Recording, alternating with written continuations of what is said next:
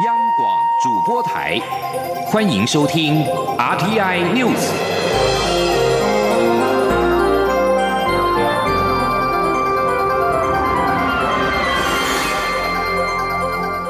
听众朋友您好，欢迎收听这节央广主播台提供给您的 RT News，我是张顺祥。捷克参议院的议长维特奇访问台湾一事，在其国内引发讨论。外交部发言人欧江安今天回应媒体询问时表示，捷克参议院曾经在五月以五十票对一票的绝对多数提案通过支持参议长访问台湾，另外也获得捷克人民的殷切支持。我方对于维特奇展现的不屈不挠的精神，要表达敬佩之意。央广记者王兆坤的报道：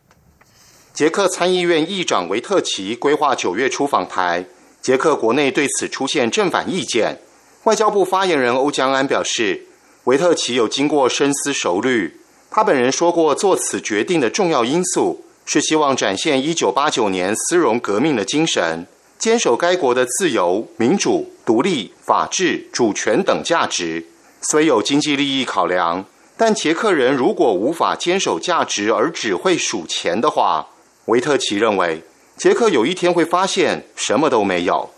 欧江安指出，维特奇访台一事，除曾得到捷克参议院五十票对一票的通过外，捷克人民也对此表达支持立场。他说。我们看到了，在他们的这个街上，哦，有很多的这个人民的一个赞成。当然也看到了，呃，我们的国旗飘扬在这个街上。我们也看到了，在这个记者会上。他们还很贴心的做出了一个蛋糕，这个蛋糕里面还绣出了大国很两面大国旗，我国的国旗跟捷克的国旗，把它融入在一起，在这个蛋糕上面。所以这其实都反映了捷克人民殷切的一个呃支持，这个新任的这个议议长，这个呃塞特维特奇哦议长，他来率团来访问台湾哦。欧江安表示，台湾与捷克有着共同语言，共享自由、民主、人权价值。对于维特奇展现的不屈不挠精神，我方要表达敬佩之意。中央广播电台记者王兆坤台北采访报道。捷克参议院的议长维特奇宣布将率领一个经贸代表团访问台湾，对此，捷克外交部长派提塞克表达反对的立场，建议维特奇不应该访问台湾和尊重一个中国的政策。维特奇预计八月三十到九月五号访问台湾，捷克和台湾没有邦交。即将接任驻驻泰国代表的李应元今天受访表示，未来驻处推动经贸发展会配合政府的新南向政策，促进台湾跟泰国两国了解跟认识。最好的方法就是文化跟学术交流。很多泰国人在台湾，这些都是我们的亲善大使。总统府十号公告，特任李应元为驻泰国大使。李应元今天受访表示，他在一九九六年担任立法委员，第一次执询时任的行政院长连战，就提到台湾的外交，一方面要连结美日，一方面要加强东南亚的交流。李应元指出，他说，在经贸互利上面，台湾的条件很有利的是，在东南亚许多国家里面，许多台商很早以前就去泰国投资，有的已经四十几年。泰国也有很多的侨生。李应元认为，台湾在医学、学术、文化，甚至环保等各领域与泰国交流，除了政府的力量，也要促进跟民间力量合作。总统府十号公告总统令，还特任李南阳是驻斯洛伐克大使。民进党拟于六月中下旬召开临时会，处理考监人事权案。不过，台湾民众党团今天质疑，监察委员名单迟迟没有公布，恐怕会压缩各党评估时间。再加上适逢香港反送中周年，陆委会对港人的人道救援的方案也没有出炉。民众党团呼吁执政党不要再推拖拉，紧速的提出监察院的人事名单之外，也应该在临时会当中讨论港人庇护措施法制化的港澳条例修法，真正的撑香港。记者刘玉秋的采访报道。立法院预计在六月中下旬召开领事会，民进党团拟定处理 NCC。考试院、监察院三项人事同意全案、农田水利法、国民参审法等法案，以及前瞻二期预算等。不过，民众党团十一号召开记者会，质疑执政党不仅在监察院人事提名慢半拍，口口声声称香港的人道救援方案也尚未公布。既然全面执政，重要议题的处理上不该推拖拉，应列入临时会讨论处理。民众党团总召赖香林表示，监察院人事任。其七月底将届满，但监察院委员名单迟迟尚未给予各党团，严重压缩各党团评估研究的时间，疑似意图使各党失去实质监督权。民众党团副总召张其禄也指出，适逢香港反送中一周年，民间团体拟成立监督机构，实质推动援助庇护措施。而相较于民间力量，执政党的行政效率依旧落后，至今没看到陆委会提出人道救援方案。张启禄要求临时会中应讨论港澳条例第十八条的修法，让援助法制化，才能真的撑香港。因为行政院已经讲他要专案，专案也没看到，一直好到目前一直推拖拉。为了这个机制上的这个这个完整，我们也会是说，在这个实要进行一个实质的审查，哈，那要有一个相关的这个机关代表，哈，专家学者及社会公正人士召开实质的审查会议，就是说我们也有这种真正机制上的这个建制，啊，所以就是说，如果是这样子把它。拟定的清清楚楚的话，我相信是对港人实质的这个帮助。民众党团认为，临时会应该处理的是特殊性、重要性的议案，而不是让没有共识的国民参审法、前瞻二期预算等议案，以压缩急救章的方式在临时会中通过。该急的不急，不该急的却很急。呼吁执政党正视这个问题。中广电台记者刘秋采访报道。外界关注台湾民众党在高雄市长补选是否推派人选，或者是跨党合作。民众党组织部召集人立委蔡碧如今天说，期盼跟其他在野党共推人选，在高雄重现台北市长柯文哲在二零一四年参选时的方式。再比如今天接受周玉蔻呛新闻广播节目专访。主持人周玉蔻追问国民党台北市议员罗志强提出蓝白合作构想之前，是否先跟民众党讨论过？而且补选在即，能否顺利推出无党籍人选？蔡碧如说和国民党没有联系，也许来不及推出人选，但他也期盼利用这次的补选，再实现一次二零一四年柯文哲参选台北市长的方式。如果要提。蓝白合作，彼此势必也要修正自己的主张。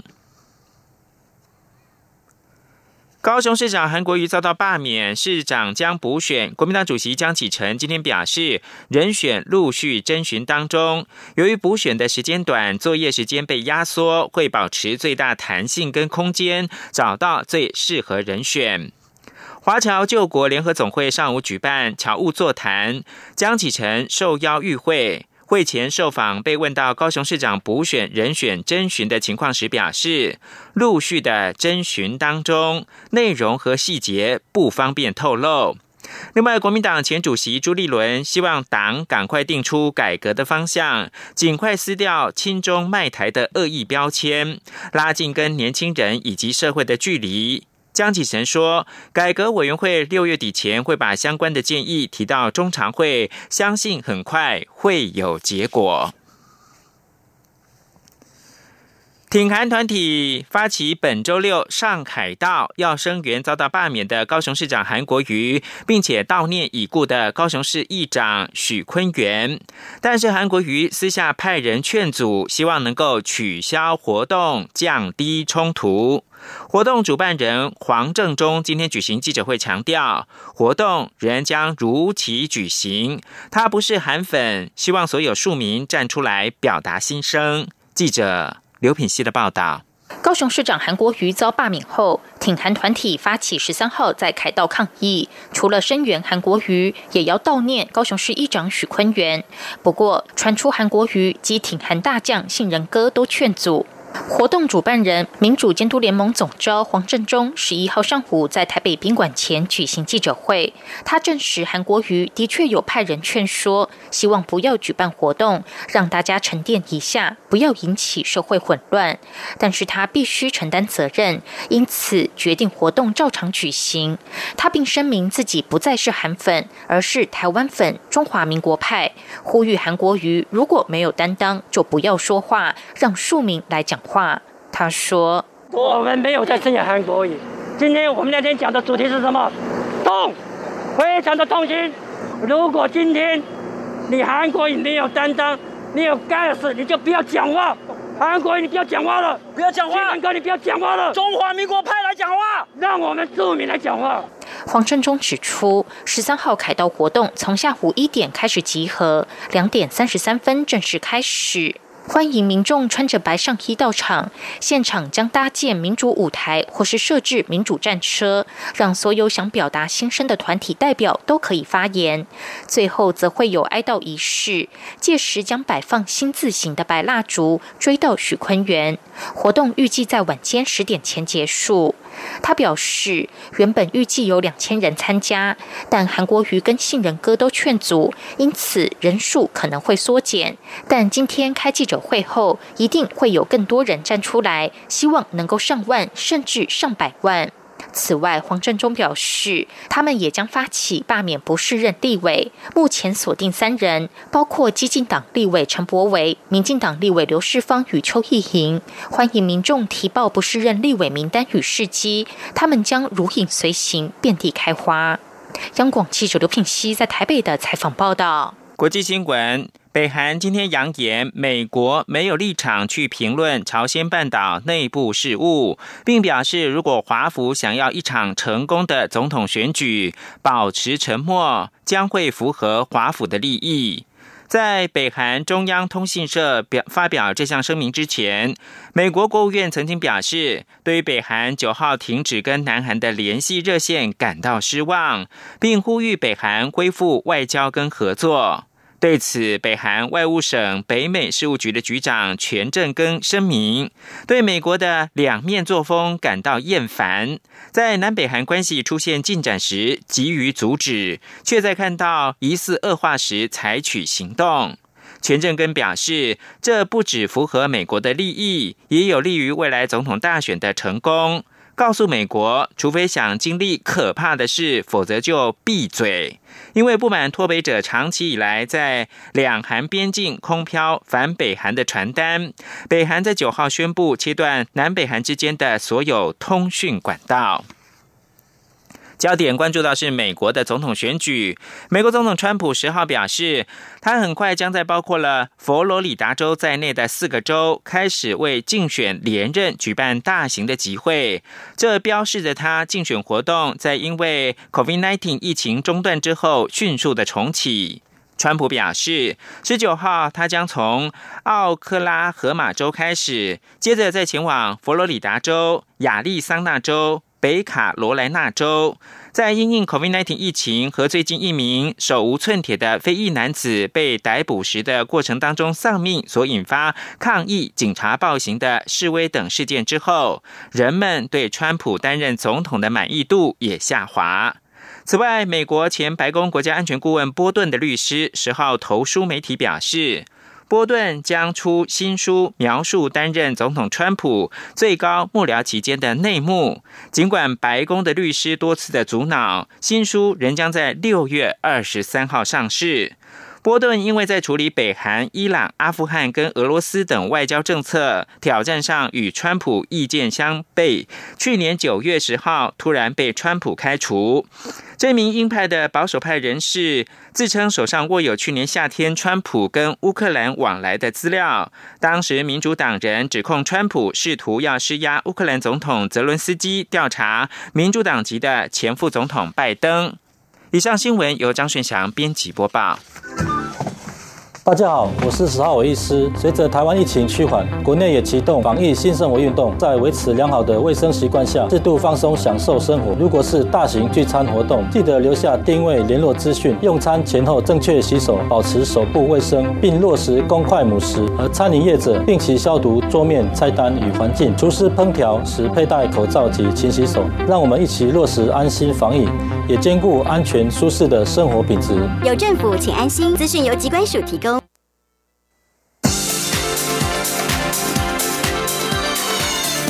是中央广播电台台湾之音，欢迎继续收听新闻。欢迎继续收听新闻，我是陈怡君。美国国务院在十号发表年度国际宗教自由报告，有关台湾的部分指出，当地政府主动的建立穆斯林友善环境，例如在火车站、图书馆及旅游胜地广设祈祷室，并且努力营造穆斯林友善医疗环境。报告并列举台湾在去年多项宗教事务相关的发展，包括蔡英文总统临聘玉山神学院院长布兴大力担任台湾首任宗教自由无任所大使；美国在台协会与台湾民主基金会合办亚洲首场印太地区保卫宗教自由公民社会对话等等。而与去年报告相同，今年报告当中一样对家庭帮佣与看护仍然不适用劳基法一事表达了关切。报告指出，由于不受劳基法的保护，上述人员没有办法依法享有每周一天休息日的保障，导致当中许多人无法参加宗教礼拜活动。另外，美国年度宗教自由报告当中还点名了中国严重侵犯宗教自由。美国国务卿蓬佩奥指出，北京加大打压宗教力道。不止大规模的监禁维吾尔族，也持续打压藏传佛教、天主教以及法轮功成员。而针对了港澳地区，报告特别关注香港反送中运动的效应，以及澳门旅游局在去年中共庆祝统治中国七十周年期间，在知名地标大三巴牌坊投射中国国徽光雕的行径。报告指出，有天主教团体透过反送中示威运动，凸显香港与中国宗教自由程度的差异。国外宗教自由团体也担忧，如果香港自治遭到进一步的侵蚀，恐怕会对当地的宗教自由造成影响。蔡英文总统预定十九号应邀以录影的方式参加第三届哥本哈根民主高峰会。外交部在今天表示，蔡总统的演说将是该场会议第二天的首场，在台北时间十九号的下午七点十分开始，届时将向国际社会分享台湾的防疫成果以及民主经验。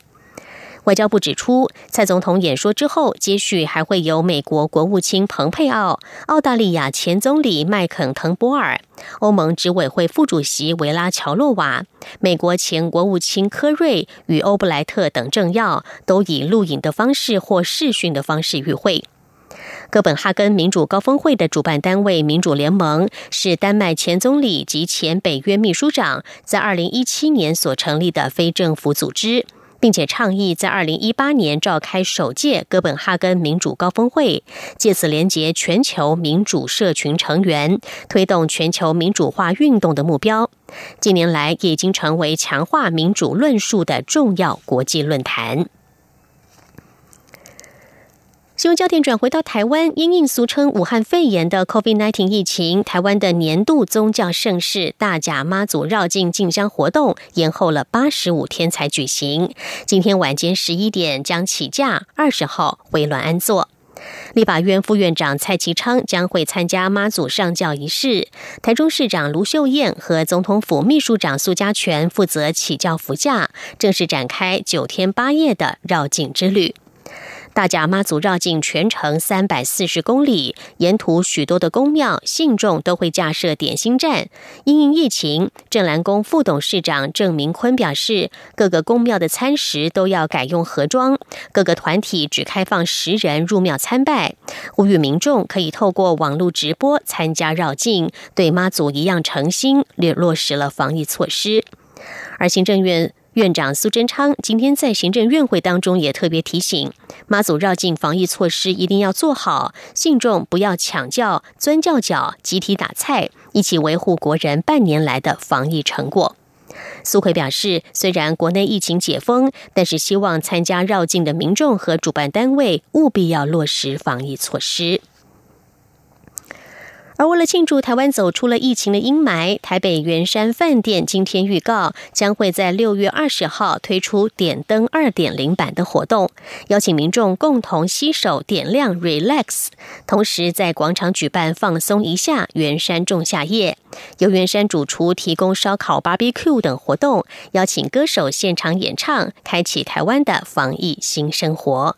记者吴丽君的报道。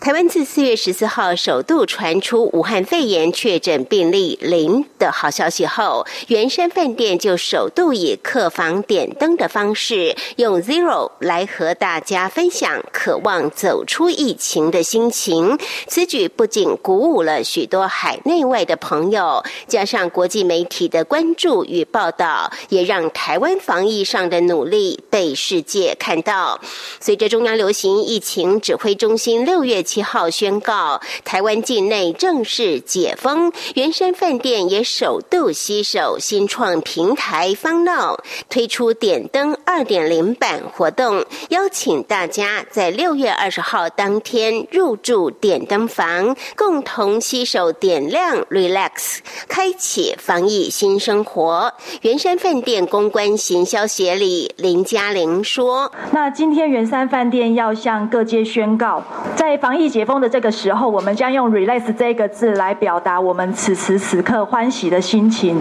为了延续点灯活动，我们凝聚国人的强大力量，我们饭店首次对外邀请民众一起参与点灯的活动。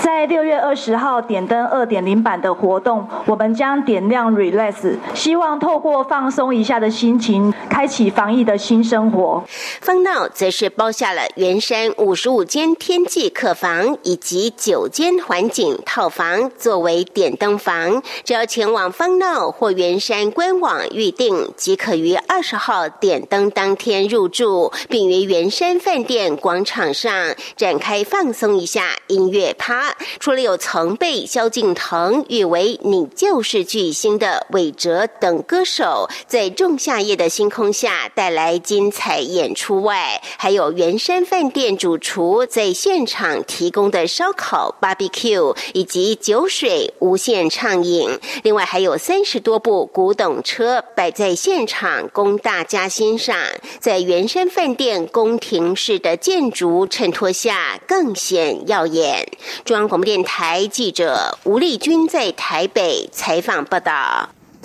随着国内疫情趋缓，台湾进入了防疫新生活。外贸协会今天也宣誓，在中央流行疫情指挥中心的指引下，重启会展活动，并以国内展览先行。预估下半年国内的展览正常举行之下，可以让会展产业的营收回升到五到六成。至于国际展览方面，则要看我国与各国边境管制措施何时解封而定。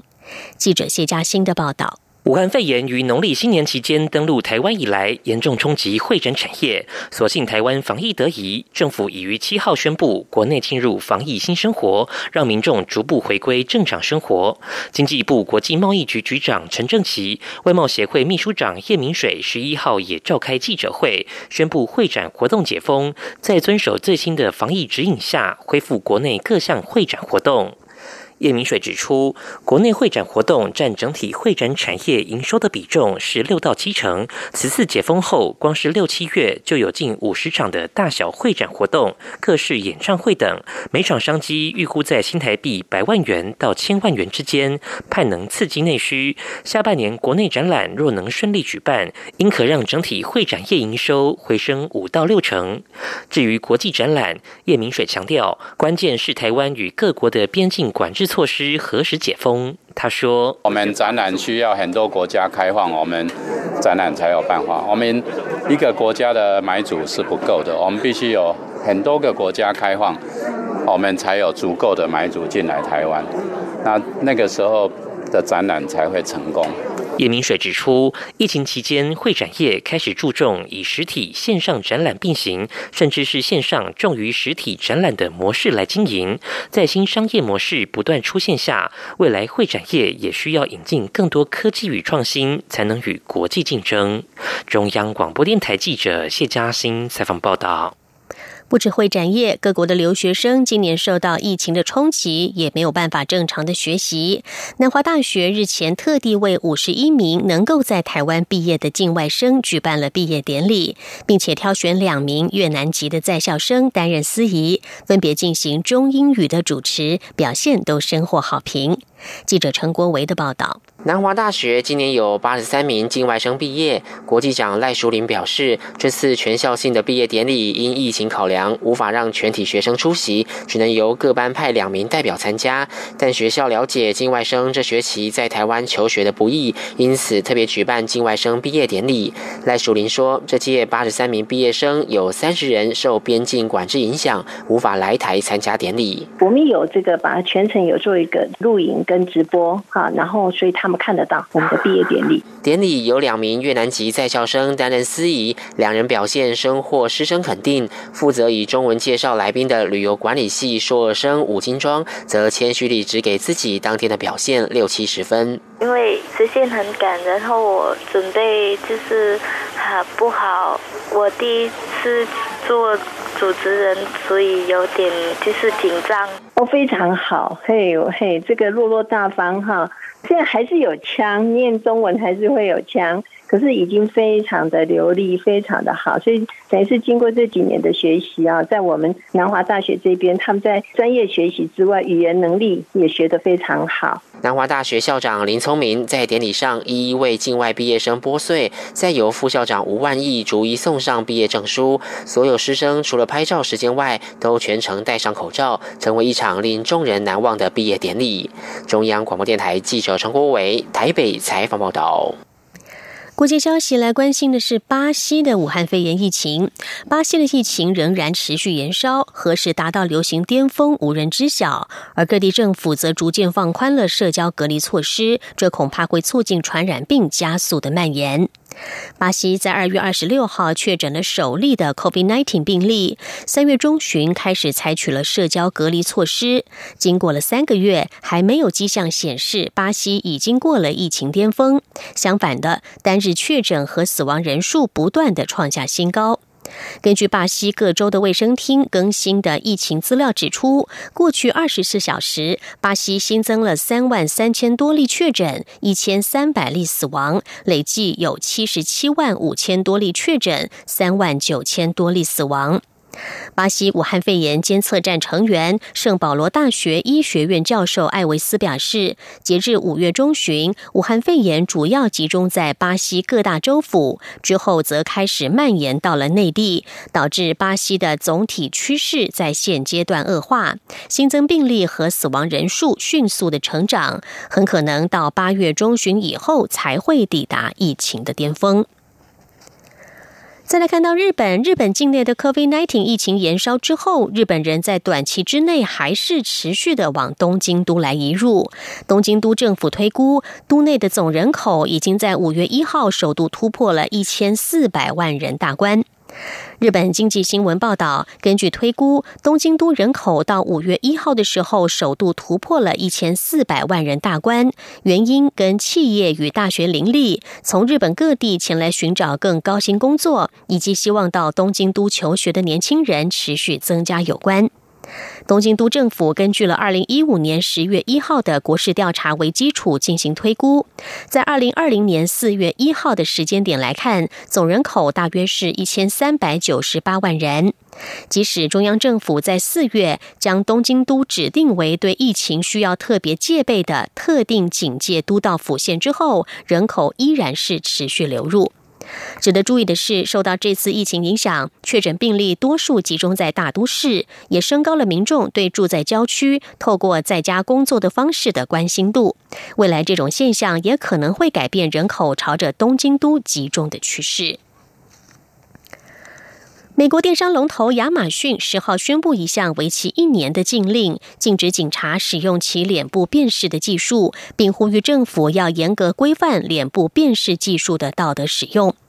在公布这项禁令之际，正值批评人士和种族主义组织多次的呼吁亚马逊的云端计算部门停止对警察和移民官员提供可能遭到不公正的根据种族所锁定的工具。总部位于美国西雅图的亚马逊在布洛格贴文中表示，他们针对警察使用亚马逊的脸部辨识技术要实施一项一年的终止令。亚马逊表示，希望这样可以给予国会足够的时间执行适切的规则，而如果有需要，亚马逊也会提供协助。以上 T N News 由陈怡君